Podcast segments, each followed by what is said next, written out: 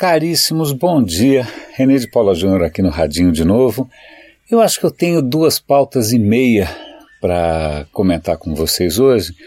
A primeira delas é, eu descobri agora um, um, um, veículo, um blog, site, ou seja o que for, revista, chamada Nautilus. E, puxa, estou bem feliz, os artigos são bem densos, são profundos tal. E, e é, é engraçado porque a ideia original para mim aqui no Radinho era comentar algumas notícias para que vocês pudessem checar por conta própria. Mas aí eu, eu fico dividido porque eu sei que, na real, né, ninguém vai. A, a, porcentagem de pessoas que efetivamente vai clicar e ver o artigo original é baixa, como em qualquer coisa de social media, e talvez eu devesse, ao invés de só comentar, resumir e explicar, é como se fosse uma colinha. Então eu deveria fazer isso, mas eu não vou fazer. Então, portanto, eu recomendo sempre que você saia um pouco da zona de conforto e eventualmente clique nos links que eu estou dando tanto aqui nos comentários do SoundCloud como nas próprias páginas do radinhodepilha.com. Os links estão todos lá. Tá? Essa história do, do Nautilus que eu li, eles estão com uma edição é, dedicada basicamente a envelhecimento. Eu sei que isso não é uma preocupação para grande parte de vocês, mas tem um, um, um, um ponto de vista que eu acho interessante, ou pelo menos uma maneira de enxergar essa questão, que é a seguinte: a gente tem aumentado a expectativa de vida. Certo? Certo. Sei lá. Na Idade Média, as pessoas, se passassem dos 30, era um milagre. Né? 35, quem só muito privilegiado chegava ao que a gente chamaria hoje de uma idade é, sênior, né? como a gente chama hoje. É, morria-se cedo. Né? Mas hoje em dia a expectativa de vida tem crescido, 70, 75, 80, dependendo do país que você tiver. Curiosamente, a gente tem vivido mais, mas não só porque. É, isso é interessante. A gente talvez esteja vivendo mais porque a gente está morrendo menos. O que, isso quer dizer? Que talvez uma boa parte desse, desse aumento de expectativa de vida não significa que a gente está dando um nó na natureza ou que a gente descobriu como é que faz para não envelhecer. Não, a gente simplesmente e isso é muito interessante.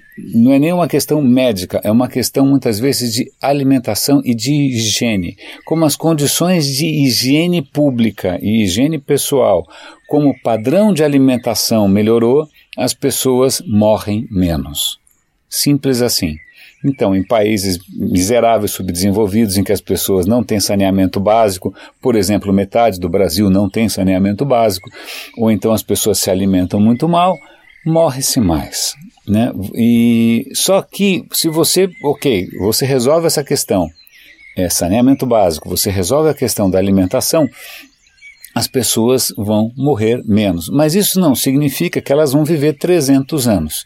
Né? A medicina avançou, consegue, sei lá, você está lá no Iraque, explodiu uma granada, o cara consegue transformar você num ciborgue, você não morreu. Isso é inédito. Né? Antes você morria de tétano num prego, né? agora você pode ser metralhado e você não morre. Então a gente tem morrido menos, mas isso não tem aliviado em muito os fardos da velhice. Os fardos da velhice, e aí vale a pena lembrar da mitologia grega, isso é, é o artigo, lembrando, não sou eu tem, eu não conhecia esse mito, tem um mito de Títonos. Títonos era o filho de uma ninfa, que era o amante de uma deusa, e ele ganha a bênção da imortalidade. Só que não veio junto no pacote a juventude eterna. Então o que acontece? Ele continuou envelhecendo, só que ele não morria nunca mais. Então ele foi envelhecendo, envelhecendo, envelhecendo até virar um grilo de tão seco que o, o cara ficou. Então, só para talvez o que esteja acontecendo com a gente, e, e, e, não sei se vocês têm parentes idosos, recentemente eu, eu perdi minha avó com 101, 102 anos, a gente percebe que esse final não é exatamente é, assim invejável. Né? Você não tem como escapar de algumas coisas que fazem parte da decadência física.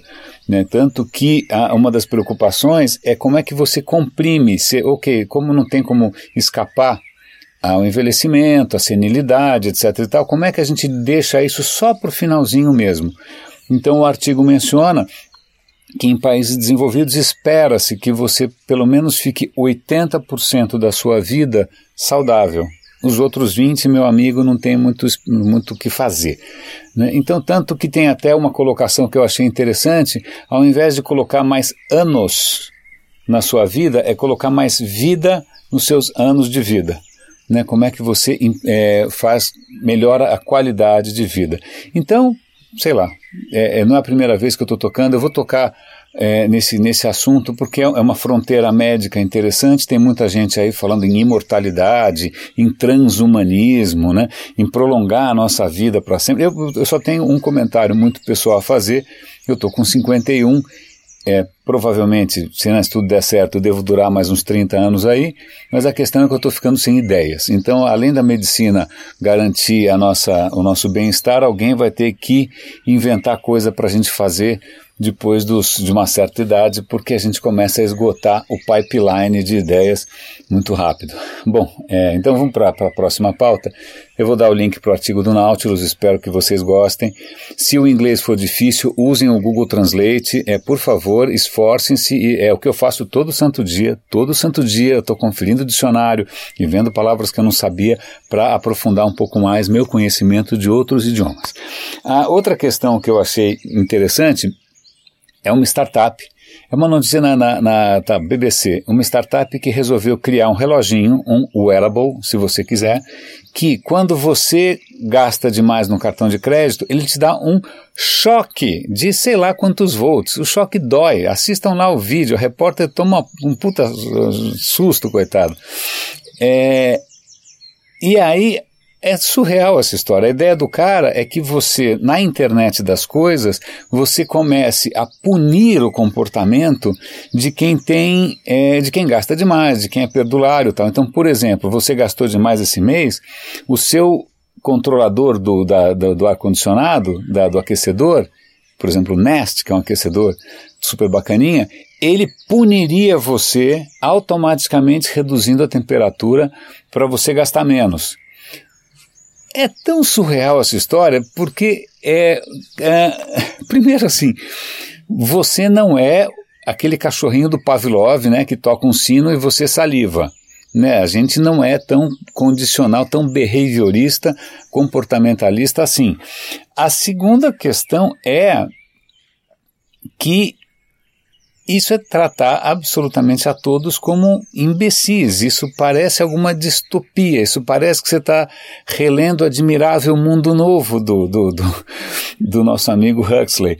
É, o que é mais engraçado, assistam ao vídeo, porque o, o, o, empreendedor, que nem é tão novinho assim, ele defende, ele acha que é bacana, que é isso mesmo, funciona, tem que fazer alguma coisa, porque as pessoas.